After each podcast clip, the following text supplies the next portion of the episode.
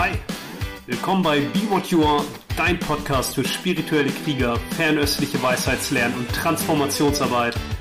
Ich freue mich hier mit dir Schlüssel zu teilen, die du nutzen kannst, um die Wahrheit deines Herzens zu leben und von jeder Erfahrung zu wachsen. Schön, dass du eingeschaltet hast. Genau, ich stelle die ähm, Christine Weigel aus Wien vor von Essenzleben und wir machen ein Interview miteinander und äh, ich freue mich sehr, dass du da bist. Herzlich willkommen. Ich freue mich für die Einladung. Vielen Dank. Ja, wunderbar. Schön. Ich habe natürlich äh, ein bisschen, ich war immer ähm, begeistert von dem, was ich so auf Instagram und Facebook von dir gesehen habe, habe das sehr verfolgt, weil du hast so ja diesen indischen äh, Hintergrund und mhm. ich, ja, du siehst ja, hier steht der Buddha. Ähm, genau, mich fasziniert das auch sehr und vor allem, was uns, glaube ich, verbindet, so fühle ich das zumindest, ist auch diese Arbeit an der Essenz Magst du ein bisschen sagen, was das für dich bedeutet? Also was ist mhm. die Essenz für dich und ja, wie drückt sich das für dich aus? Mhm.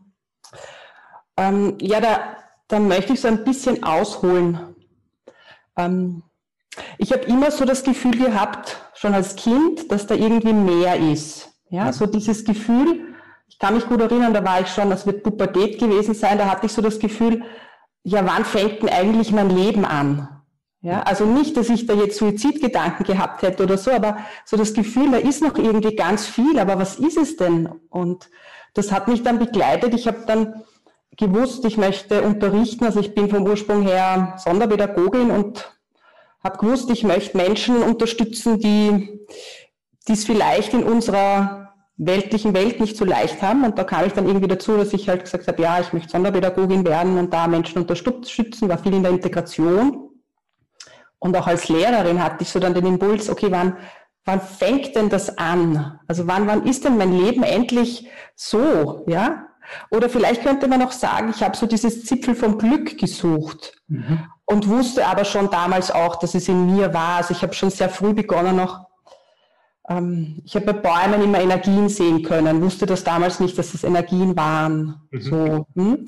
Und habe mich sehr früh mit Hildegard von Bingen beschäftigt, mit Pflanzen und solchen Dingen. Ja, also es war so dieses, dieses eine, ja, das war stark da und da wusste ich, okay, ja, da, da will ich irgendwie auch tiefer gehen. Ja, so, also es war irgendwie sehr früh da, aber es wurde stärker. Und irgendwann mal wurde es dann so stark, dass ich gewusst habe, es muss raus und habe dann gemerkt, ähm, wo es bei mir erstmalig so ein bisschen rauskam, war, dass ich mich mit Yoga intensiv beschäftigt habe. Also ich habe dann eine Yogalehrerin gefunden. Ich habe viel so Entspannungstools unter Anführungszeichen gemacht, wie ähm, Tai Chi, Qigong, autogenes Training und so weiter, aber nichts hat so irgendwie gefruchtet. Mhm. Und dann war eine Yogalehrerin da und die hat aber auch die Philosophie von Yoga unterrichtet. Mhm. Und da wusste ich, okay, aus diesen Schriften, aus dieser Richtung kann ich mir so das holen, was mich in irgendeiner Form weiterbringt. Und das war so der erste Impuls. Ähm, aber der, der wirklich ausschlaggebende Impuls war, ich habe dann irgendwann mal meine, meinen Job als Lehrerin, meinen sicheren Job gekündigt, ja. bin der Liebe wegen nach Deutschland gegangen. Ja, ich habe ein paar Jahre in Deutschland gelebt. Wohin denn? in die Eifel. Ah, okay und ähm, habe dort in einem äh, Seminarhaus mit meinem damaligen Mann gelebt und ähm, habe dort die Küche ayurvedisiert und habe gemerkt, aha, ich komme jetzt dorthin, wo ich eigentlich hin möchte, nämlich da gibt es einfach viel, viel mehr, als wir glauben. Nämlich wir sind nicht nur der physische Körper, mhm. sondern wir sind einfach viel, viel mehr. Aber dann kam es zu einem Zusammenbruch, weil ich bin zu dem Zeitpunkt sehr stark in die Leistung gegangen. Das heißt, ich bin ins, ins Tun gegangen. Ich habe so gemerkt, da ist ein Seinszustand, aber ich habe ihn in irgendeiner Form verdeckt. Und dann kam es zu einem totalen Zusammenbruch. Und es war so dunkel, wie man sich gar nicht vorstellen kann. Also wenn jemand heute, ein Klient kommt und von Dunkelheit spricht, dann weiß ich, was das bedeutet. Also es ist wirklich so, dass ich das Gefühl gehabt habe, es kommt kein neuer Tag. Mhm. Bin auch mit dunklen Energien dann in Kontakt gekommen. Also ja, mit auch wirklich dunklen Schwingungen, Energien, wie auch immer man das sagt. Mhm. Und dann wusste ich, die einzige Möglichkeit, die es noch gibt, ist nach Indien zu gehen, um zu überleben. Indien hat mich immer gezogen. Mhm. Ich war dort auch ein paar Mal davor schon. und dann war ich in Indien und du hast mich gefragt, was es bedeutet, die Essenz, deshalb hole ich jetzt so aus. Ja? Und da gibt es ein Erlebnis in Indien. Ich war dann in einem, in einem Ashram, ich praktiziere auch Kriya-Yoga, da geht es so um Chakren-Meditation. Mhm. Und da war ich eine Zeit und wir haben dann einen anderen Ashram besucht. Das ist Anandi Mayama. Ich weiß nicht, ob dir das was sagt. Da gibt es das Buch vom Yogananda, die Biografie. Ah, und, so. ja. und da, ist, da ist sie auch beschrieben drinnen. Und ich habe einen sehr starken Bezug zu ihr. Und ich bin dann dort in diesen Ashram rein und habe unglaublich viel Licht gesehen. Ja, habe so das Gefühl gehabt, wow, was geht da ab? Und bin dann in so einem kleinen Raum zu ihr, wo sie, also sie lebt nicht mehr, im physischen Körper, wo sie immer wieder auch Darshan, also so Segnungen gegeben hat. Und da bin ich rein und habe mich vor ihr Bild gesetzt und mhm. dann habe ich nur geweint. Ich habe einfach gemerkt, mein System möchte sich reinigen von etwas Alten, Schweren, mhm. wie von einer Schicht, von einer Hülle. Und ich weiß nicht, wie lang es war, aber es war sehr lang. Und dann habe ich die Augen aufgemacht und nur Liebe gespürt. Aber so reine Liebe. Und sie ist hinter mir gestanden, die Energie, und hat mich gehalten. Und ich habe dann gesagt, Anandi, ist das, ist das deine Liebe zu mir? Und sie hat gesagt, nein, Christine, das ist deine Liebe zu dir. Das ist Selbstliebe und das ist, das ist die Essenz. Und in dem wusste ich, das ist meine Geburt. Das ist das, worauf ich die ganze Zeit gewartet habe. Dieses Gefühl, nennen wir es Glück, nennen, es, nennen wir es was auch immer. Ich nenne es gerne Essenz. Ich habe nicht gefühlt, was ich wirklich bin. Mhm. Ja, und dann wusste ich, dieses Gefühl möchte ich auch leben und bei diesem Gefühl möchte ich auch bleiben. Ja, und dieses Gefühl möchte ich anderen vermitteln, ist der falsche Begriff, aber ich möchte ihnen zeigen, dass das jeder hat. Ja.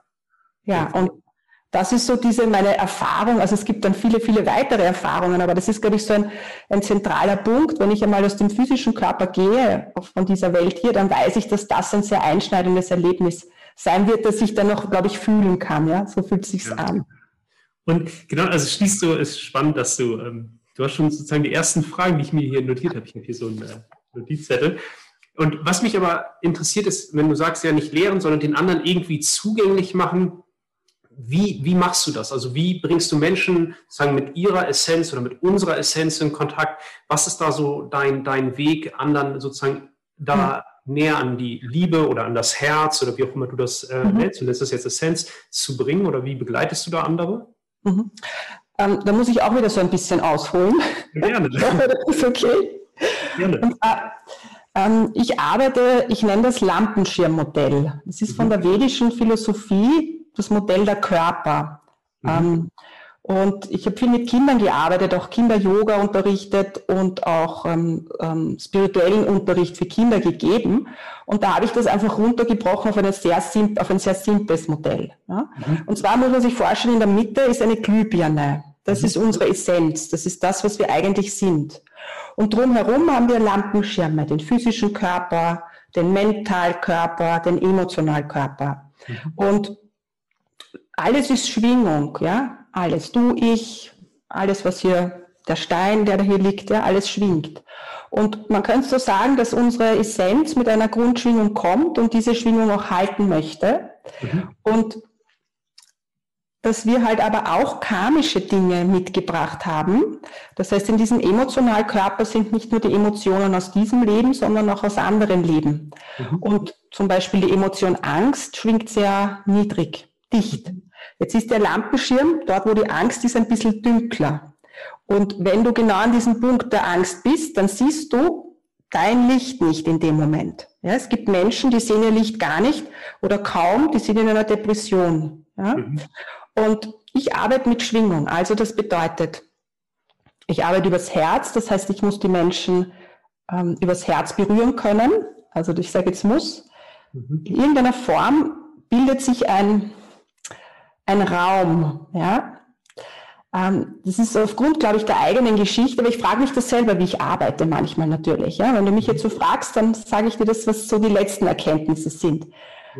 Es entsteht ein Raum, der entsteht sowohl in meiner Praxis als auch wenn ich online arbeite. Mhm. Und wo derjenige reinkommt und aufgrund von meiner Erfahrung oder ich weiß es nicht, meiner Schwingung, hat er die Fähigkeit, dann auch besser bei sich zu sein und ähm, authentischer sich zu fühlen und wahrzunehmen. Mhm. Ich arbeite aber auch mit Klang, mit Atmung, auch mit Geruch, weil alles Schwingung ist. Das mhm. heißt, ich, ähm, ich chante auch, ich verwende auch Musik, ich arbeite mit Klangschalen, mit Gong. Mhm. Ich habe einige schamanische Tools auch, wo du. Dazu, dazu kommen wir auf jeden Fall. Okay, gut, ja. Und ähm, also ich schaue mir quasi das, das System von, von demjenigen an und schaue, wo ist die Schwingung dicht. Also sowohl im Groben, also hat der Rücken Schmerz.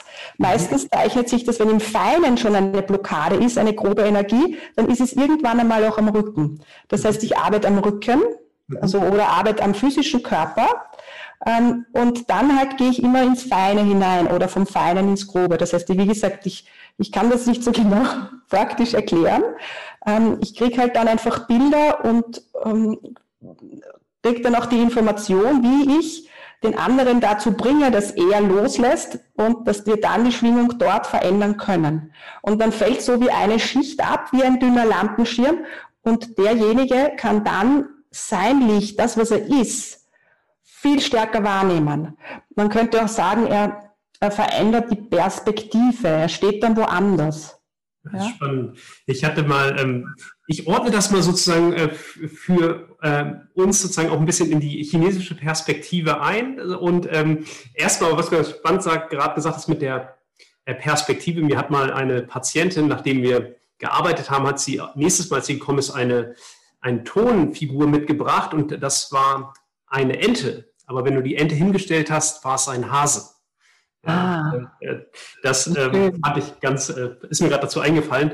Und in der chinesischen Tradition ist es eigentlich spannend, weil so wie du es beschrieben hast, mit dem ich verbinde mich mit der Essenz und du hast auch vom Herz gesagt, in der chinesischen äh, Tradition gibt es so die Idee des, ähm, des äh, Shen-I, das ist sozusagen der geistige Arzt und Shen ist eigentlich das äh, Herzbewusstsein und der höchste Arzt ist halt nicht derjenige, der die beste Akupunktur macht oder die beste Kräutertherapie oder was auch immer oder die beste Massage, sondern eigentlich genau wie du es beschrieben hast, der Arzt, der sich sozusagen vom Herzen her mit dem anderen verbinden kann und den anderen dann auch im Herzen, also in seinem Sein erreicht.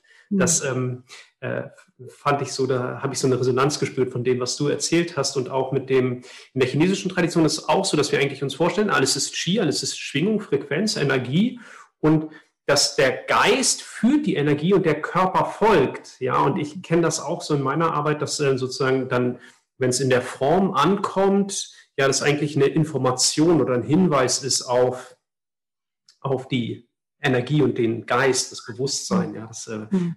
fand ich sehr schön, wie du das äh, beschrieben hast, auch mit dem Raum, in dem dann sozusagen einen Raum halten oder jemanden einen Raum öffnen, wenn ich das richtig verstanden habe. Mhm. Mhm. Wundervoll. Und äh, du hast aber jetzt auch, weil das gerade so die Zeitqualität ja auch ist, du nimmst auch das so wahr, dass sozusagen dieses Online-Arbeiten macht da keinen Unterschied, oder? Für mich war es sehr spannend, weil ich war nie so dieser Online-Freak, ja. Ich wollte auch nie so Online-Kurse machen. Du auch nicht. Wie ähm, cool.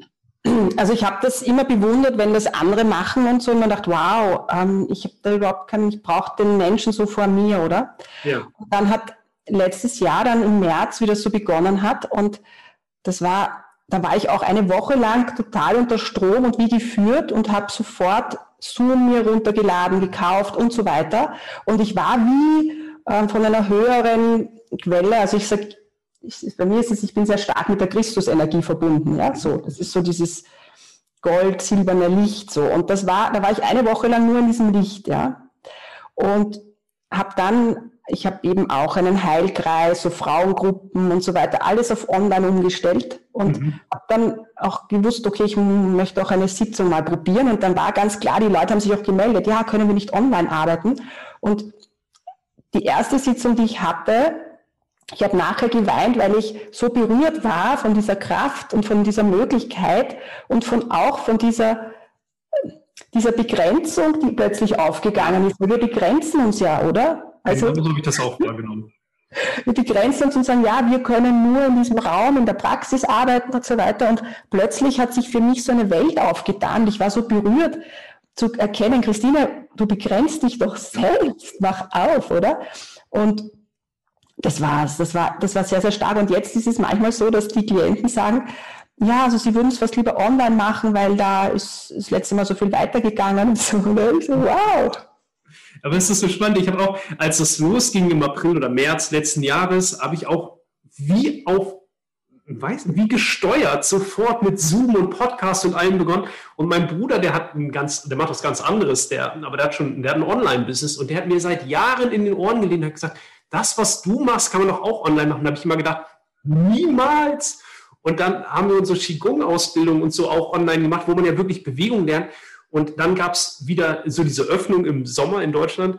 Und dann habe ich gesehen, die Teilnehmerinnen und die Teilnehmer haben die äußerst komplex mit selbst über online lernen können. Und da war mir klar, okay, genau wie du sagst, man hat so viele limitierende und begrenzende Konzepte und auch jetzt unsere Verbindung, ja, du bist in Wien, ich bin in Berlin, vorhin habe ich mit jemandem gearbeitet, das ist in München, ich habe während des äh, Lockdowns dann auch mit Menschen von überall aus Europa und sogar aus Afrika gearbeitet und habe gemerkt, das, das ist es doch. Also das ist doch das, was es braucht. Ähm, und deswegen, ich nehme das auch so wahr, dass das eine Riesenchance ist, sich dafür zu öffnen und auch gerade in unserer Arbeit, was mir oft Teilnehmer äh, rückgemeldet haben, du hast jetzt gesagt, ja, die sagen, es geht auch tiefer. Ich habe manchmal haben manche gesagt, weißt du, wenn ich zu Hause bin, dann bin ich eh schon so in meinem sicheren Raum und wenn wir uns dann noch verbinden, Deswegen, ähm, ja, schön, dass du das auch so erlebst, ja, dass, dass das sozusagen eher noch eine bereichern will. Das andere fällt ja nicht weg.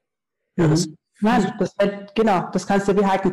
Und weißt du auch so, dass du, dass es existiert ja Zeit und Raum existiert ja im Grunde nicht, ja, dennoch, ja.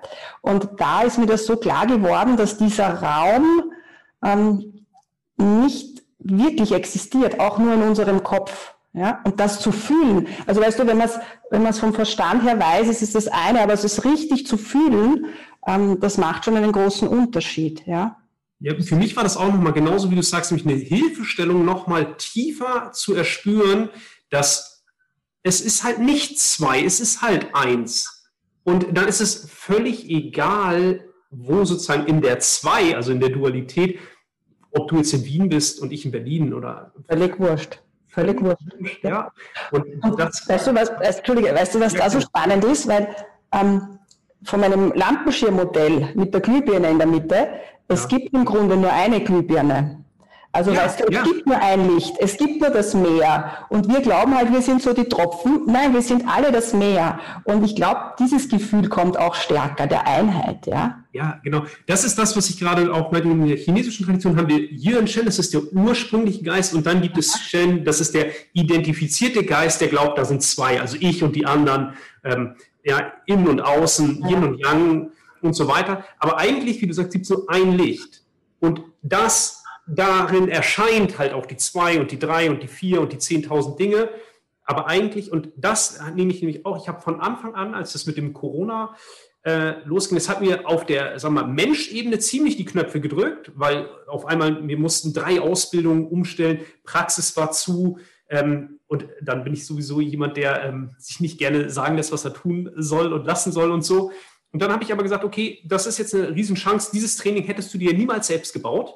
Und dann habe ich von Anfang an gleich, wenn ich immer, wenn ich nach innen gegangen bin, eigentlich wahrgenommen, das beflügelt eigentlich das, was wir tun. Mhm. Auch wenn man das ähm, äh, an der Oberfläche vielleicht erstmal ähm, bezweifelt. Und dann die Menschen öffnen sich dafür und sind auch genau, was du sagst, diese Erfahrung der Eins oder des einen Lichtes oder mhm. des ursprünglichen Geistes oder der Essenz, wie auch immer man das nennt, ja, tritt mehr in den Vordergrund unserer Wahrnehmung. Ja, ja das ist so. Ja, und wir sind eigentlich unterstützt. Ja.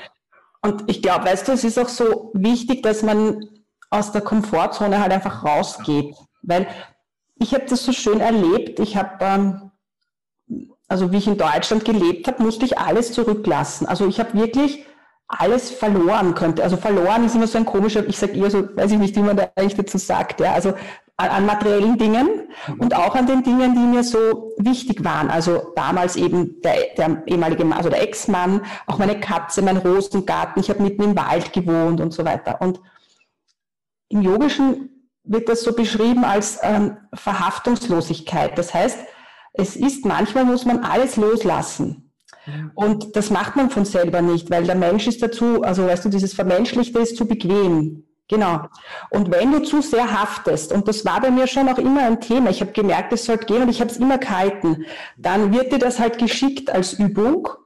Das war bei mir, ja, es ist so. Es ist, und das eigentlich als großes Geschenk, denn hätte ich das damals nicht so erlebt, könnte ich heute nicht so sein, wie ich bin und das leben, was ich fühle. Ich lebe das ja. Es ist ja jetzt nicht, dass ich sage, ich, ähm, meine Arbeit ist getrennt von dem, was ich bin, sondern das ist eins. Du weißt es eh, man lebt das. Also, weißt du, es ist einfach, ob ich jetzt allein meditiere oder mit Menschen, weißt du so, oder ob ich, ja, das ist halt einfach, ob ich, ob ich alleine mit Gott bin oder mit Menschen mit Gott bin, ja, das, das, das, ist, das, ist, so, das ist so, es soll einfach kommen, ja.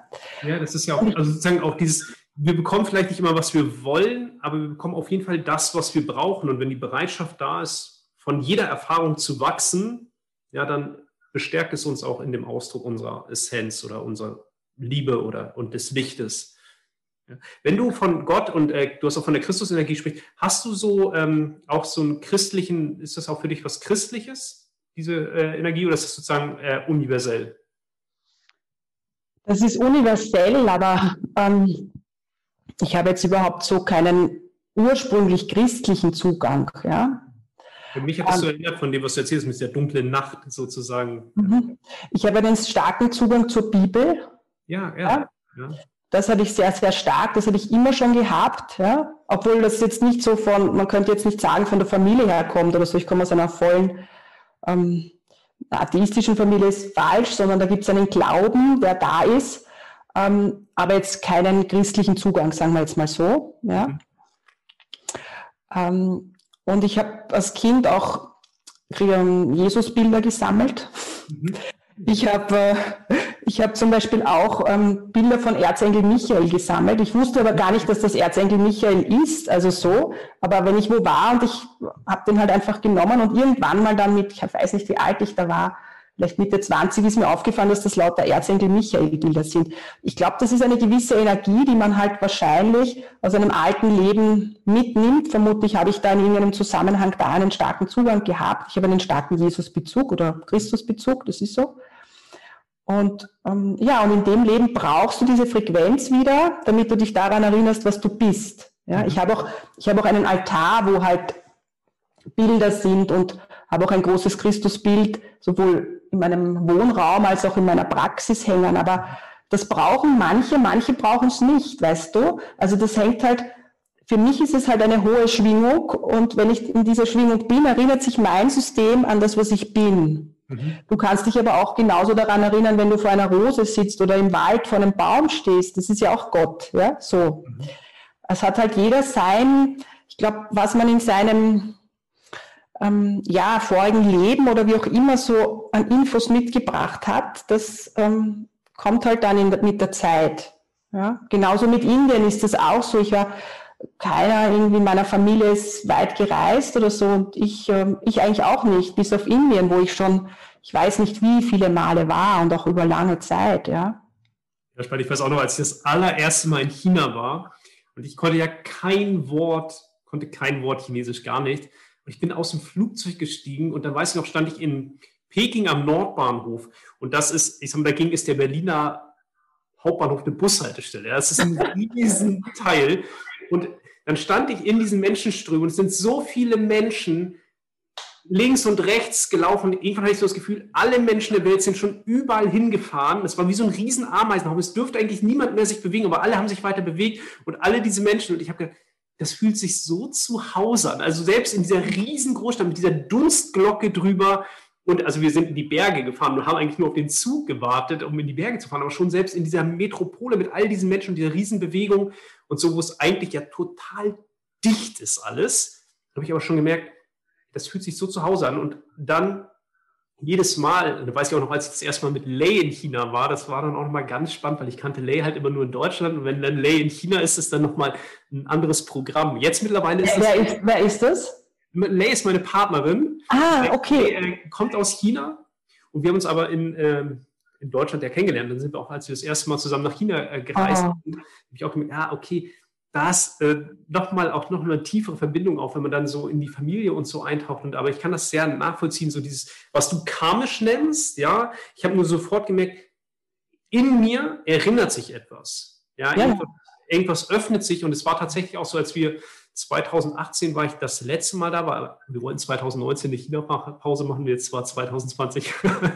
automatisch China-Pause. Aber da hatte ich auch wiederum das Gefühl, hier ist jetzt auch was vollständig. Also ich war jetzt so oft in China zum Training, habe Lehrer und Meister getroffen, ich habe auch gefühlt, das fühlt sich jetzt sehr rund an. Es ist nicht mehr so, dass ich noch, ja, was du vorhin haften oder so genannt, vorher war immer noch so auch eine Sehnsucht oder so, dass ich gedacht habe, da ist noch irgendeine Energie oder da ist noch irgendwie, ich kann noch was lernen und so und nicht, dass ich nichts mehr lernen könnte, aber ich habe gemerkt, ja, es ist vollständig, es ist ja. äh, rund, es ist, äh, ja, es ist wie geschlossen. Aha.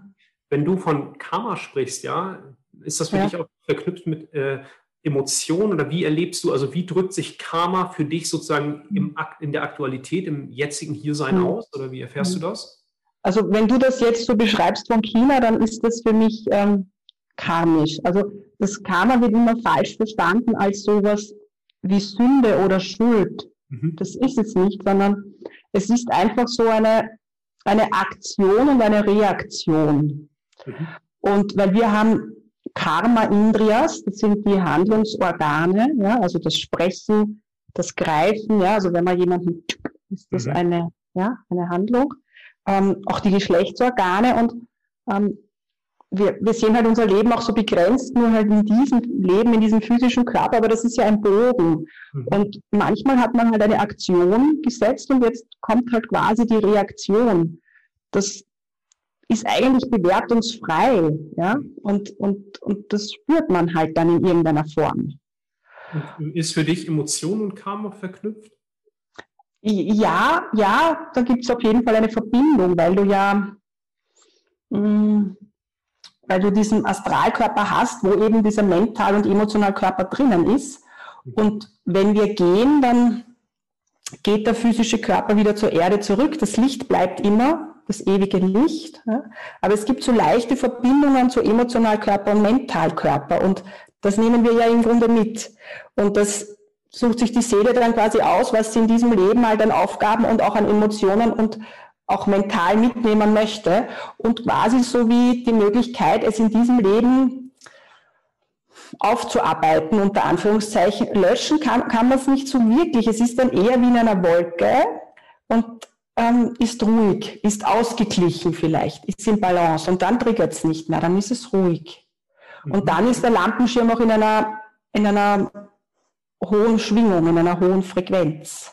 Ja? Und wenn ist in deiner Wahrnehmung das auch so, dass sozusagen dann damit, also wenn das in Balance ist und auch, ja, was du Lampenschirm oder das Licht äh, nennst, geht da für, die, für dich da auch sowas wie eine einzigartige Aufgabe mit einher, also Bestimmungsimklima, so ein Wort, was ich nicht verwende, aber sowas wie, ja, dass jemand einen einzigartigen Platz hat oder auch etwas äh, sozusagen in, für die Menschheitsfamilie oder Mutter Erde oder für das Universum äh, auch etwas hat, was er sozusagen darbieten kann, im Sinne aller Wesen oder für eine höhere Ordnung? Also verstehst du, worauf ich hinaus will, sowas wie eine Berufung oder?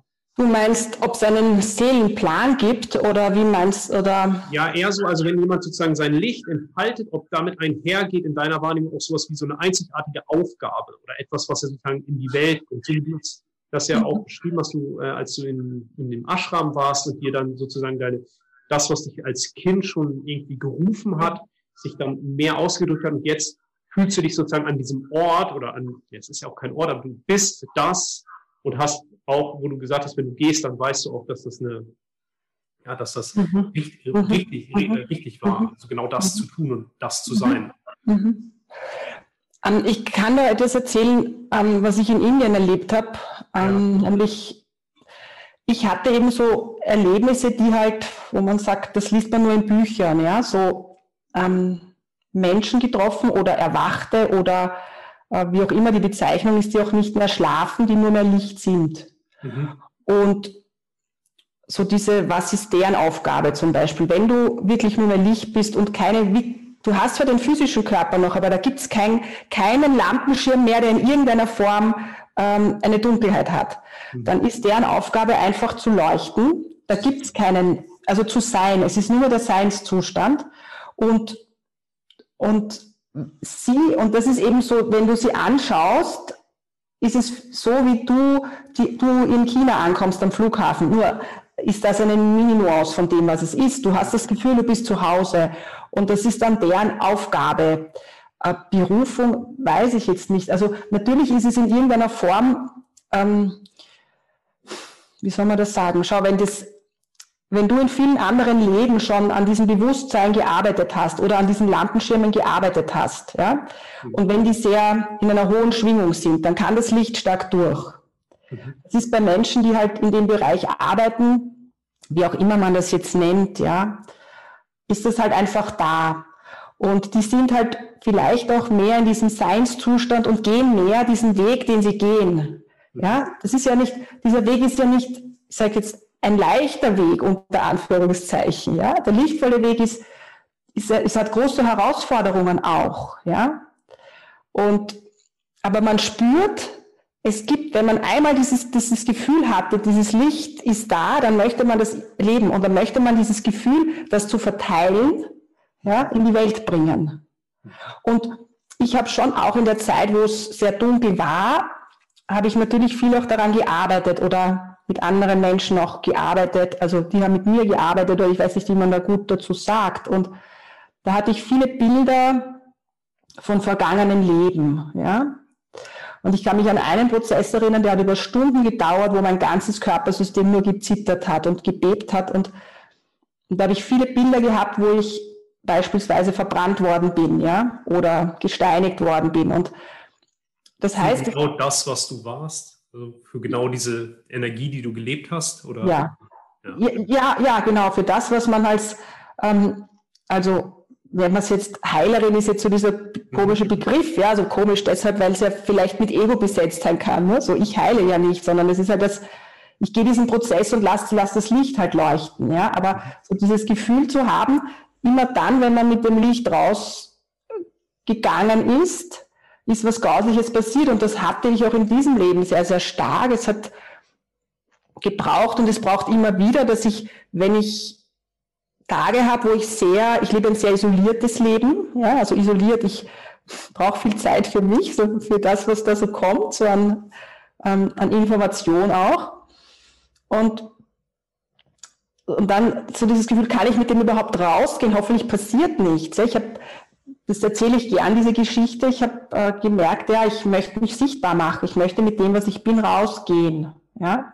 Und habe dann begonnen, YouTube-Videos zu machen. Und das waren ganz normale Kochvideos. Also ich habe ja auch ähm, Ayurveda in Indien, also ich habe eine Ayurveda-Ausbildung, bin Ayurveda-Therapeutin auch und habe in Indien in Spitälern gearbeitet. Und das ayurvedische Kochen ist für mich einfach da, das habe ich, wie wenn ich es immer schon gemacht habe, ja, und habe halt auch in Indien bei, Indi, bei Inderinnen gelernt, Chapatis zu machen. Und dann habe ich mir gedacht, okay, ich mache halt so ein simples Chapati-Video und stelle mich hin und mache halt eine Chapati und so. Und das habe ich gemacht, das Video, und es hat ganz lang gedauert, bis ich dann auf, auf diesen Knopf gedrückt habe. Und ich habe Schweißausbrüche gehabt, Nils, weil ich geglaubt habe, ich werde wieder verbrannt. Ja, ja? ich weiß. Also das ist einfach so dieses, ähm, diese Angst. Und ich habe aber gewusst, es ist keine berechtigte Angst, die in diesem, ist auch nicht von mir, ja, weil es war, und da ist eben dieses, ja, und ich glaube, es gibt halt schon so eine Berufung, ich weiß es nicht, das Wort ist für mich nicht so, aber es gibt halt so eine Aufgabe, die man hier halt auch hat. Mhm. Ja, und ich, das vielleicht ist auch spannend. Ähm, kennst du die Palmblatt-Bibliothek? Habe ich mir hier notiert, weil als ich das gesehen das habe ich, fand ich so flashig. Ich habe davon natürlich, davon habe ich ganz in meiner frühen Jugend irgendwann mal nur diesen Begriff gehört und es, dann hatte ich irgendwie so ein Bild, wie so Mönche auf Palmblätter irgendwas äh, einritzen und sozusagen die Akasha-Chronik runterladen und so. Und das fand ich mega spannend. Und dann habe ich gesehen, dass du ähm, äh, damit arbeitest und ähm, ja, gerne teil, teil das gerne mit uns. Ja, das war auch so was Einschneidendes für mich. Das war mich hat das auch immer schon so ein bisschen begleitet. Also ich habe von der Palmer-Bibliothek gelesen und so und habe irgendwie so, na ja, kann das sein und so. Aber in mir, das war der Verstand, der gezweifelt hat. Ja, aber in mir, ich wusste sowas, das gibt's einfach. Raum und Zeit existiert nicht. Ähm, ja, und dann war ich halt in Indien und habe mir gedacht, na ja, schaust mal, ob es für dich so ein Palmblatt gibt. Und Palmblätter sind Blätter von der Palme, wo die Lebensgeschichten der Menschen draufstehen, mhm. aber nur von denen, die auch hinkommen. Also nicht von jedem gibt es ein Palmblatt, mhm. weil das ja eigentlich auch schon klar ist, dass du hinkommst. Mhm. Und ich war da in Südindien, das war meine erste Lesung in der Pampa, das sind wirklich so wie Hütten. Und du kommst dorthin, gibst deinen Fingerabdruck ab, die Frauen von der linken Seite, weil links ist die weibliche Seite, und den Anfangsbuchstaben von deinem Vornamen. Und dann suchen die eben auf so, die kommen mit so einem Bündel an Palmblättern und lesen die dann so an. Haben sie eine Schwester? Ja. Haben sie einen Bruder? Nein. Nächstes Palmblatt. Ja, das ist so ein Verfahren. Und das hat bei mir so 20 Minuten, eine halbe Stunde gedauert. Und dann habe ich schon gemerkt, da steigt jetzt die Energie immens an. Und ich habe auch an ihm gemerkt, an diesem Leser, Nadine wieder, sagt man, dass das jetzt vermutlich mein Blatt ist. Mhm. Und und dann hat er halt so Fragen gestellt, ja, haben Sie eine Schwester? Ja, leben die Eltern noch? Ja, haben Sie ein Fortbewegungsmittel, also ein Auto? Mhm. Ja. Und ähm, dann ist the name of your father Leopold? Mhm. Hm? Ist the name of your mother Anneliese? Dann wussten die mein Geburtsdatum, meinen vollen Namen und ähm, Pädagogin als damaligen Beruf. Ja, und da war für mich war für mich auch sehr einschneidend. Dann ist für mich wie der Horizont hat sich erweitert. Also das heißt, in dem Moment hat sich mein Bewusstsein verändert, weil ich wusste, dass es gewollt ist, dass ich in diesem Leben, in diese Familie inkarniere, um diese Lernaufgaben zu machen. Ja? Und das fand ich sehr, sehr spannend. Und warum gibt es die Palmblatt-Bibliothek? Warum gehen Menschen dorthin? Eigentlich, man hat jetzt diese klassischen Fragen, so wie ist es mit dem Beruf, was ist meine Berufung, wie ist es, wie wird es finanziell, wie ist es mit der Liebe, mit den Kindern oder so, ja. Und es geht aber eigentlich, glaube ich, vor allem darum, dass Menschen ihre Lebensaufgabe leben dürfen. Das heißt, wenn Menschen unsicher sind, ist es das, wenn der Verstand zu stark wird, der, der Mentalkörper, dass sie einen Hinweis bekommen, dass, sie da, dass das, was ihnen das Herz sagt, das Richtige ist. Ja? Mhm. Und mir wurde halt dann damals, das war noch in dieser Umbruchszeit, wo ich wusste, äh, da gibt's noch mehr.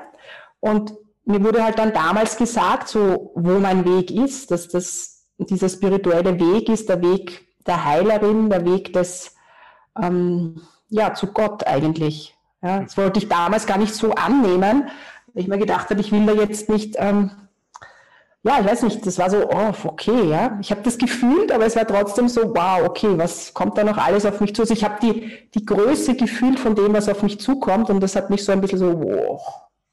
Ja, aber es war auch natürlich ein schönes Gefühl, ja, es war beides eigentlich, ja.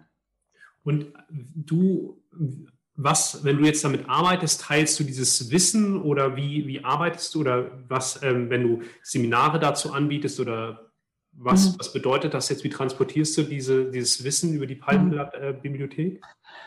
Ich, so wie ich es jetzt mache, mache ich ähm, so Vorträge und erzähle meine Geschichte, die sehr ausführlich ist. Also die, da könnte ich jetzt noch sehr viele darüber erzählen, über die Palmblatt-Bibliothek. Und was es bewirkt, ist, dass Menschen ihre Sichtweise verändern. Das heißt, Menschen fühlen sich angezogen von dem. Ich erzähle das und sie fühlen dann aufgrund von dem, was ich in den Raum bringe, ja, mhm. Ähm, dass sie einfach mehr sind, als sie glauben, dass sie sind. Und dass sie, ähm, dass diese Matrix zwar existiert, aber dass über die Matrix darüber hinaus noch viel, viel mehr da ist. Und es geht ja darum, dass wir, weil das ist der Grund, warum wir Menschen ja auch hier sind, dass wir hier Freude haben und dass wir das Leben genießen, ja. Aber dass wir uns auch ähm, vom Bewusstsein her weiterentwickeln, weil das ist das Einzige, was wir halt auch wieder mitnehmen können. Ja? Mhm. Und Menschen da halt einfach zu begleiten, dass sie auf allen möglichen Ebenen, ja, auch auf dieser kognitiven Ebene durch Vorträge erkennen, dass wir mehr sind. Das ist wichtig. Also sie, wichtig ist, dass man es fühlt, dass man die Essenz fühlt, aber es ist auch wichtig, dass man, ähm, dass man logische Zusammenhänge bekommt, weil wir Menschen, wir brauchen Nahrung für den Kopf auch. Ja? Und du kannst die, du musst die Menschen dort abholen, wo sie stehen. Ja? Und dann kann man halt einfach sehr authentisch seine eigene Geschichte erzählen und das wirkt gut. Ja? Also nicht abgehoben. Und das ist auch ein Teil sozusagen deiner Arbeit, zu sagen, dieses, du hast das jetzt ähm, so in meiner Wahrnehmung äh, mehr, mehrfach gesagt, dieses, den Menschen dahin zu begleiten, zu erleben, dass wir mehr sind als ja das. In der chinesischen Tradition haben wir diese Welt der 10.000 Dinge, die, also alles, was wir so mit Bedeutungsaufladen. Ich benutze auch gerne ähm, das Wort Matrix, ja, die Matrix, das, ja, wie, wie wir mit den Sinnen das wahrnehmen und wir leben ja auch äh, in einer sehr mechanistisch, immer noch von einem mechanistischen Weltbild geprägten Welt. Ja, also das ist irgendwie Stoff und man sieht es jetzt ja auch gerade in der aktuellen Situation, da, da gibt es irgendeinen Stoff, der macht irgendwas und dann tun wir da irgendeinen anderen Stoff rein und äh, dann ist alles mhm, Genau. Und äh, sozusagen das Bewusstsein der Menschen, so sich selbst zu erkennen, in diesem darüber hinaus gehen und sich darin mhm. wieder selbst mhm. zu erkennen. Kann man das so sagen? Ja, das kann man so sagen. Und das Spannende ist ja, da kann man wirklich die Menschen gut abholen mit dieser Palmblatt-Geschichte, weil ähm, das hören die Menschen mal wo und glauben es nicht und zweifeln, ja. Und mal sich so einen Vortrag anzuhören oder so, das ist mal fein, oder? Und dann, dann steigen die da ein. Und ich habe es jetzt nicht einmal erlebt, dass die Menschen dann begonnen haben, ähm, mir vielleicht einmal was kurz zu schreiben und dann irgendwie gesagt, ja, sie kommen in irgendeinen Heilkreis oder Meditation zu mir, weil es mal so sich gut anfühlt, ja. Und, und dann hat die Reise begonnen. Und ich glaube, weißt du, was ich so wichtig finde, und da freue ich mich einfach, dass da ganz viele Menschen gibt mittlerweile, dass man halt, ähm, dass man sehr authentisch und erdig ist, trotz seiner Spiritualität oder trotz dieser Verbindung mit Gott, ja, weil für mich war, wenn ich Mitte 20 war, habe ich natürlich schon immer so ein, diese Spiritualität immer stark in mir gefühlt, aber ich wollte nie wieder diese Begrenzung, eine, eine Frau werden mit Jute-Tasche, allein lebend mit der Katze auf der Schulter, ja. Also, also nicht jetzt falsch zu verstehen, aber so dieses, was man für Bilder hat, also so, ähm, ja, genau. Und es gibt aber jetzt so diese moderne Spiritualität, oder? Also man braucht das jetzt gar nicht mehr so aushängen. Das ist einfach ganz normal, normal und, und dass man, dass man sich damit beschäftigt. Und für mich ist es so spannend, gerade in den letzten Wochen sind sind Klienten, also kommen Klienten, die wirklich aus dem Businessbereich sind. Ja, die haben, die führen 100 Mitarbeiter und die spüren, das ist natürlich die Zeitqualität auch noch, die spüren, dass da jetzt, da ist jetzt mehr, da passiert irgendwas und sie brauchen, sie brauchen diese Reise nach innen. Sie möchten fühlen, was da ist. Ja? ja. Und das finde ich super spannend, ja. Das ist ja vielleicht auch sozusagen Unternehmen in, sagen wir, in der in einem neuen Bewusstsein auch zu führen, halt, dass es halt ja über dieses Mechanistische hinausgeht. Und du hast von, oder dein Weg ist ja auch geprägt, äh, für mich ist das, ich bin da sehr verbunden mit, ähm, mit Johannes vom Kreuz, ne, ein christlicher Mystiker, also der diese dunkle Nacht geschrieben hat. Also habe ich mhm. auch ähm, sowas sehr, äh, sehr dunkles, äh, sehr dunklen Zeitraum erlebt. Und als das mit dem der aktuellen Weltsituation so losging, weil das kommt mir gerade, wenn du jetzt sagst, jetzt kommen sozusagen selbst Menschen, die große oder mittelständische Unternehmen führen. Ähm, glaubst du oder nimmst du das auch so wahr mit dem, wir haben vorhin ein bisschen da über dieses Online gesprochen, sag mal mit der aktuellen Weltsituation, dass das auch so ein bisschen sowas ist wie vielleicht so diese dunkle Nacht, auch im kollektiven Bewusstsein, wo viele Menschen ja ähm, in Angst leben, manche sozusagen, ja, die, die triggert das nicht, aber wenn man so sagen wir, auch jetzt Massenmedien, ähm, die Politik, die dahinter steht. Und das bestimmt ja schon das äh, Leben vieler Menschen, dass das schon auch sowas ist wie so ein dunkler Moment, aus dem dann aber sich auch dieses Licht oder die Wahrheit ähm, auch nicht nur jetzt des Einzelnen, sondern auch vielleicht mehr im Kollektiven manifestieren kann. kann. Könntest du das für dich auch so wahrnehmen oder wie erlebst du das? Also ich nehme es genauso wahr aus meiner persönlichen Erfahrung und auch aus der Erfahrung, die ich halt jetzt im letzten Jahr gemacht habe. Ja. Die persönliche Erfahrung ist, dass es, dass es auch in meinem Leben sehr, sehr dunkel hat werden müssen, also wirklich dunkel und auch mit Grauslichkeiten, auch mit, ähm, also ich hatte, ich, es war dann so weit, dass ich aus dem System, also ich war aus dem Körper draußen, ich habe mich dann auch selbst verletzt und solche Dinge. Also es war wirklich ganz ähm, kurz vor der Psychiatrie eigentlich. Ja? Also, und erst aufgrund von dieser Dunkelheit war es mir möglich, den Funken zu sehen. Mhm. Und ich nehme das jetzt schon auch so wahr, dass es es ist ein, man spricht doch in dieser yogischen Philosophie, würde man auch, spricht man ja auch von einem neuen Zeitalter. Das mhm. wirst du eh auch wissen, ne, dass es jetzt, oder man könnte auch sagen, ja, also es verändert sich etwas massivst, das wissen wir. Es hat ja 2012 schon so begonnen mit Maya-Kalender und so weiter. Und ja, es braucht nochmal dieses massive, diese massive niedrige Schwingung, mhm. damit das Helle endlich erkannt wird. Ja, auf einer, auf einer Ebene, die wir kognitiv nicht verstehen können. Mhm. Ja, also das, das kann der Verstand nicht verstehen. Das ist eine, ja, eine energetische Sache. Ja. Mhm. Okay. Ja, schön. Ich würde gerne noch zwei Punkte äh, ähm, mit dir auf jeden Fall besprechen, weil wir bewegen uns jetzt so langsam Richtung Ende. Einerseits bei dem, wenn du mit Menschen arbeitest und vielleicht jetzt auch für die Hörerinnen und Hörer, hast du so auch einen, einen, ja, diesen einen Tipp ja, zur Eigenermächtigung? Also was ähm, gibst du Menschen auch mit, um sozusagen mehr mit ihrer Essenz, mit ihrem Licht, mit ihrer Wahrheit in Kontakt zu kommen, was sie sozusagen unabhängig von irgendeinem äh, Begleiter oder Begleiterin tun können? Oder gibt es da sowas, was du äh, teilen kannst oder magst, wo du sagen mhm. kannst, ja, das, das nehme ich für mich und für die Klientinnen und Klienten, mhm. mit denen ich arbeite, als wichtig war so in den, für den Weg der Eigenermächtigung? Mhm. Ich glaube, das Allerwichtigste ist die Annahme, die Annahme von dem, was du bist, von allem, von allen hellen, von allen dunklen Dingen. Ja, also nicht nur Licht und Liebe, ja, das ist schön, aber auch zu schauen, was sind da auch für dunkle Anteile und auch die annehmen, ja, und auch all diese, was da wir so Eigenschaften haben, die wir so abwerten, den Perfektionismus oder dieses und jenes, Eigenschaften, die uns vielleicht manchmal auch zur Erschöpfung treiben, auch das annehmen. Also es geht wirklich da um diese Annahme, von dem, wie wir sind, dass wir, ihnen, dass wir vollkommen sind, so wie wir sind. Weil erst dann wird das System weich und erst dann fängt, fängt man an, ähm, Dinge zu transformieren. Ja? Und was auch so wichtig ist, dass man, es gibt zwei Dinge, ich beschäftige mich ja sehr viel mit dem morphogenetischen Feld. Ja? Und Sheldrake auch?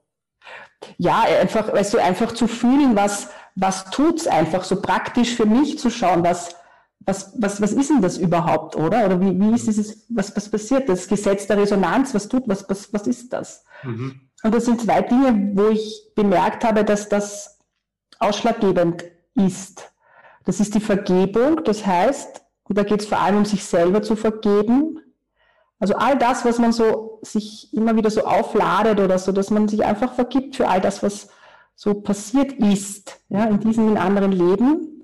Mhm. Und, und das zweite ist die Dankbarkeit. Aber wenn ich von Dankbarkeit rede, das hört man ja eh oft, ja, dann spreche ich nicht von Dankbarkeit, dass ich jetzt Affirmationen spreche, ich bin so dankbar, weil wenn ich nicht dankbar bin vom Gefühl her, dann kann ich nicht, dann hat diese Affirmation keine besondere Kraft, wenn ich sage, ich bin so dankbar, ich bin so dankbar, wenn ich es nicht fühle. Ja? Mhm. Das heißt, dass man schaut, dass man dass man etwas findet, wo man es auch fühlen kann. Also beispielsweise, äh, ich bin dankbar für diese wunderbare, schöne Wohnung, weil das kann ich fühlen, ja. Mhm. Und dass man sich, dass man in diese Frequenz der Dankbarkeit kommt, weil das hebt die Schwingung an. Ja. Das bringt eine höhere Schwingung und darum geht's, dass wir in eine höhere Schwingung kommen. Und das kann man selber machen. Also versuchen, die, die Gedanken so zu polen, dass sie eine, auf eine höhere Frequenz kommen. Und das wirklich jeden Tag. Und dann kann man auch schauen, gibt es Musik ja, oder gibt es Lieder halt, die mich in eine höhere Frequenz bringen. Ja, ja? Und sich das anhören, damit die Frequenz halt einfach anhebt. Ja. ja. spannend. Also vor allem auch mit der Dankbarkeit, das nehme ich äh, genauso, weil ich habe ganz früh immer so ein Bedürfnis gehabt, wie du es beschrieben hast. Ja, ich wollte dankbar sein, aber ich hatte eigentlich so zu allem den Mittelfinger und äh, dachte, ich könnte mich alle am Arsch legen. Aber eigentlich in mir war äh, irgendwie auch diese Sehnsucht danach. Und äh, dann habe ich tatsächlich auch, und ähm, ich habe gerade gestern das auch äh, mit jemandem geteilt, angefangen mit diesen ganz Kleinigkeiten wie, wie danke, äh, der Espresso ist wirklich klasse. So. Ja. Und dann hat sich es immer mehr ähm, entwickelt. was ich auch wahrgenommen habe, dass Dankbarkeit also die Qualität des Herzens sehr schön widerspiegelt, weil es auch Angst transformiert, weil bei Angst gucken wir immer auf das, was wir nicht haben oder verlieren könnten. Und bei Dankbarkeit schauen wir genau in diese, was ist da? Und das ist, dann sind wir auch wieder näher an der Eins, ja, also an alles ist schon da. Und was du, was ich jetzt spannend fand mit der Vergebung, was du gesagt hast, ist, äh, ist tatsächlich, ich kenne auch viele so Erfahrungen, wo ich äh, Bilder, archetypische Bilder oder auch Bilder, ja, vielleicht auch die dieser Geist, Energiekörper in einer anderen Form mal irgendwie erlebt hat, was auch, was man so vergangene Leben nennen könnte. Und ich habe das einfach für mich, war das immer so relativ normal. Und ich habe aber auch gemerkt, dass diese Vergebungsarbeit tatsächlich für mich, genau wie du es auch beschreibst, funktioniert mit diesem Vergeben. Ja, ich vergebe dir alles, was in diesem und in allen vorherigen Leben irgendwie passiert ist, weil ich oft auch als ich äh, Delay getroffen habe, ja, da habe ich sofort gemerkt, da waren ganz viele karmische mhm. äh, äh, Dinge und dann agiert man manchmal etwas aus und ob man sich sozusagen für das Konzept vergangene Leben öffnet oder nicht, ja, für mich ist das relativ natürlich. Ähm, aber sozusagen dieses Bewusstsein zu heben, dass Energie im Universum ja auch nicht mhm. verloren geht, sondern ja, und es auch, wie du vorhin gesagt hast, Zeit auch eine Illusion mhm. ist. Äh, für mich war das sehr unterstützend, sozusagen, das auch auf diese Perspektive zu heben, und auch darum zu bitten, ja nicht nur ich vergebe, sondern auch darum zu bitten, dass vergeben wird. Das war für mhm. mich auch ein äh, wichtiger, mhm. wichtiger Schlüssel. Ja, schau, und wenn wir uns anschauen, dass wir das Meer sind, wenn wir eine Energie sind, ja, wenn man dieses Gefühl mal hat, das habe ich, habe ich ja nicht immer durchgängig, ja, aber wenn ich in in die Praxis gehe oder in den Behandlungsraum oder in den Raum, wenn ich auch online arbeite, dann ist das halt einfach auch so, ja. Mhm. Und wenn du dieses Gefühl der Einheit hast, du willst dich ja selber nicht verletzen, weißt du? Also, also, weißt du so, das ist, in, ja, und ja. wenn da was Grausliches passiert ist, wenn das eins ist, dann kann man den anderen auch leichter dann vergeben, wenn du weißt, es ist eine Energie. Du bist ich, ich bin du. Ja, ja? Und das, aber weißt du, es ist halt immer, es sind immer zwei Ebenen. Das redet sich leicht, aber es ist wichtig, dass man es fühlt. Ja, ja, für mich ist auch das Spüren ist sozusagen, ja, ich, wir haben immer so ein Modell Wissen, Spüren und dann darüber ist sowas wie, ja, Erkenntnis, aber das ist ein Akt der Gnade, aber die Chi, die Energie, du, wenn du von Schwingung, Vibration sprichst, das ist ja eine eigene unmittelbares Erfahren über Spüren, Fühlen, ja, das über Resonanz. Ja. Lass mich noch zu dem letzten, weil das finde ich noch sehr spannend. Du ja, hast von schamanischen Elementen gesprochen. Was, was bedeutet das für dich? Mhm. Also, das ist auch irgendwie eine spannende Geschichte. Auch da hole ich jetzt so ein bisschen aus. Ähm, ich habe in der Zeit in Deutschland ähm, Schamanen kennengelernt, die bei uns im Haus halt einfach ähm, Zeremonien angeboten haben und so weiter und hatte da immer, immer sehr viel Respekt davor. Und ich habe mich jetzt nicht abgewendet, aber ich habe ganz zu Beginn so gemerkt, okay, das ist irgendwie etwas, was, das, ähm, da ist sehr viel Kraft vielleicht dahinter und Respekt vor dieser Kraft, vor dieser Macht. Und habe dann auch ähm, an so Zeremonien teilgenommen und auch Schamanen haben mir so auch verschiedene Dinge gezeigt, wie man am Körper arbeiten kann. Ja? Mhm. Und ich habe das einfach so angenommen und habe auch ich weiß nicht, ob du kennst, Schamanen arbeiten viel auch mit Pfeife. Also jetzt was ist die Frage, was ist Schamanismus? Aber Schamanismus ist einfach, wenn man sich unglaublich mit Mutter Erde verbunden fühlt, eins ist mit Mutter Erde und mit Geistwesen in Verbindung treten kann und die durch einen arbeiten, ja. Also Natur, ich, eins sein. Es ist einfach eins sein und das auch durch den Körper durchbringen lassen, ja. Und ja, und dann hatte ich halt viele so Tools auch, ähm, auch Tabak und ähm, wie auch immer. Und war dann in Indien und so, habe dann eine Zeit in Indien verbracht und ich zurückgekommen bin nach Österreich, habe ich gewusst, okay, jetzt ist meine Zeit, meine Zeit gekommen. Ich will jetzt ähm, selbstständig arbeiten und Menschen dabei unterstützen, sie in ihre Essenz zu bringen. Und irgendwann war dann eine Frau mal da, die hatte, ja, hat es nicht so leicht, sage ich jetzt mal unter Anführungszeichen, also schwere Depression und sehr viel Dunkelheit auch. Und da habe ich bemerkt, ja, äh, ich brauche etwas, um die Schwingung äh, anzustoßen und habe dann die Pfeife rausgenommen, die Pfeife gestopft und mit der Pfeife gearbeitet und ihr Energiesystem gereinigt, ähm, wie in Trance. Ja? Und von diesem Zeitpunkt an wusste ich, aha, das ist ein wichtiges Tool. Das habe ich wahrscheinlich in einem anderen Leben gemacht. Das hat einfach einen Türöffner gebraucht. Das waren die Schamanen, die einfach mir das gezeigt haben. Und irgendwann einmal habe ich es zugelassen. Und seitdem arbeite ich intuitiv mit diesen Tools. Ich chante auch manchmal in den Körper hinein. Also wenn ich zum Beispiel fühle, dass ein Organ oder ein, ich weiß ja dann oft gar nicht, ob es die grob, der grobe Körper ist oder das Feine, dann gehe ich dorthin und bringe dort mal Power hinein, ähm, dass das sich anfängt zu lösen, weil alle Schwingungen wollen ja nur ins Licht, die wollen, die sind ja nicht schlechte Schwingungen, sind ja nur ein bisschen niedriger, ja. Und dann muss man ihnen halt helfen, dass sie ins Licht kommen, weil die wollen ja auch ins Licht und dann geht es der Person besser. Und ähm, ja, und es ist halt spannend, manchmal kommen Menschen zu mir, die, die, da ist es ganz klar von Anfang an, dass ich dann merke ich, wuff, wuff, da geht in mir eine Energie auf, die, da fühle ich mich auch wie eine also wenn eine alte Frau oder eine sehr weise ist, ja, kommt eine andere Energie, ein anderes Wesen durch mich durch wahrscheinlich. Und dann arbeite ich in, diesen, in dieser Energie. Das ist oft sehr anstrengend. Das kann auch sein, dass die Personen dann aufspringen müssen und sich bewegen müssen. Ich hatte auch mal eine Frau, die hat sich übergeben müssen, ja, weil was Altes raus musste. Ja, das ist dann, sind dann Behandlungen, die sind einfach sehr anstrengend auch. Ja, also das ist das, was da es ist sehr stark einfach dieses Erdverbundenheit und es sind halt, glaube ich, Wesenheiten, die dann durchgehen durchs Körpersystem. Ja, und dann arbeite ich so und vielleicht erzähle ich das auch noch. Das ist auch eine spannende Erfahrung gewesen. Hm. Man fragt sich ja immer, woher kommen denn die Klienten? Natürlich machst du Werbung unter Anführungszeichen. Also man hat eine Webseite, man bedient die Social Medias, wenn man es gerne macht. Also ich mache das gerne. Und ja, und manchmal sind Phasen, da kommen halt einfach ganz viele Leute, dann wieder weniger. Man fragt sich, woran liegt das? Es liegt halt einfach am energetischen Feld, ja. Und dann kommen Leute, die, die sagen, ja, sie haben einfach im Internet irgendwas eingegeben und ich war plötzlich da und sie haben gewusst, sie müssen kommen.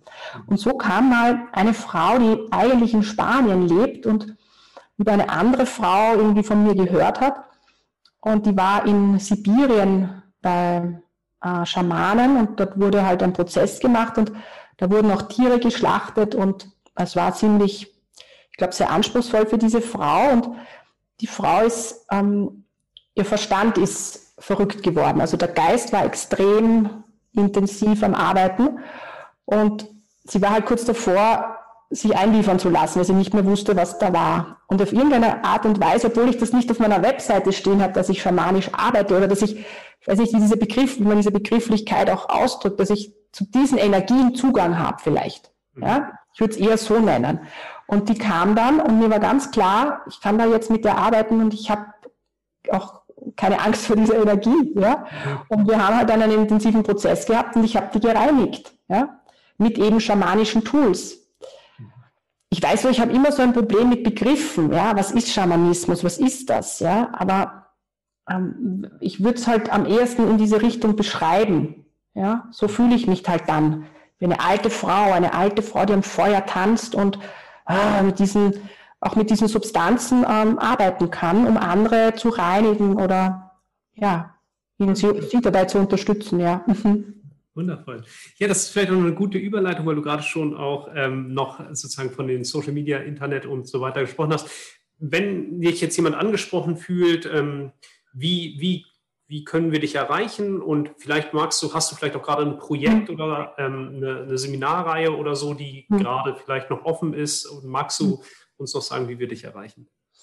Also ich arbeite ähm, sowohl in Gruppen als auch in Einzelsessions. Also einzeln kann man halt ähm, online eins mhm. zu eins Sessions halt bei mir buchen. Oder halt, ich habe auch eine Praxis in Wien, wo ich tätig bin. Mhm. Ähm, es gibt ähm, derzeit eine spannende Geschichte. Ich mache gemeinsam mit einem Musiker ein, ähm, ein Projekt, ich nenne es Essenzaktivierung, wo es um Frequenzheilung geht. Also wir nennen es Frequenzhealing Sessions.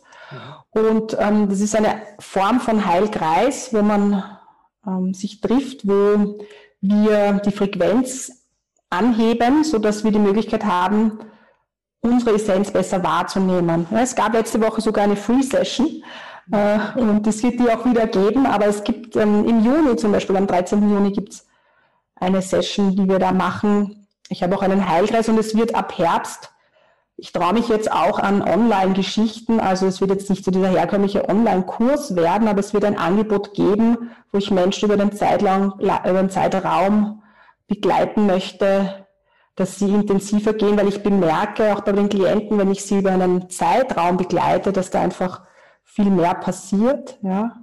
Und es gibt von mir auch einen Podcast, der Essenz hörbar heißt. Essenz hörbar. Und das Ganze unter www.essenzleben.ad, ist richtig? Genau, genau, genau. Wunderbar. Okay. Genau. Christine, vielen Dank, dass du da warst. War sehr spannend, sehr inspirierend und ähm, ja, danke dir.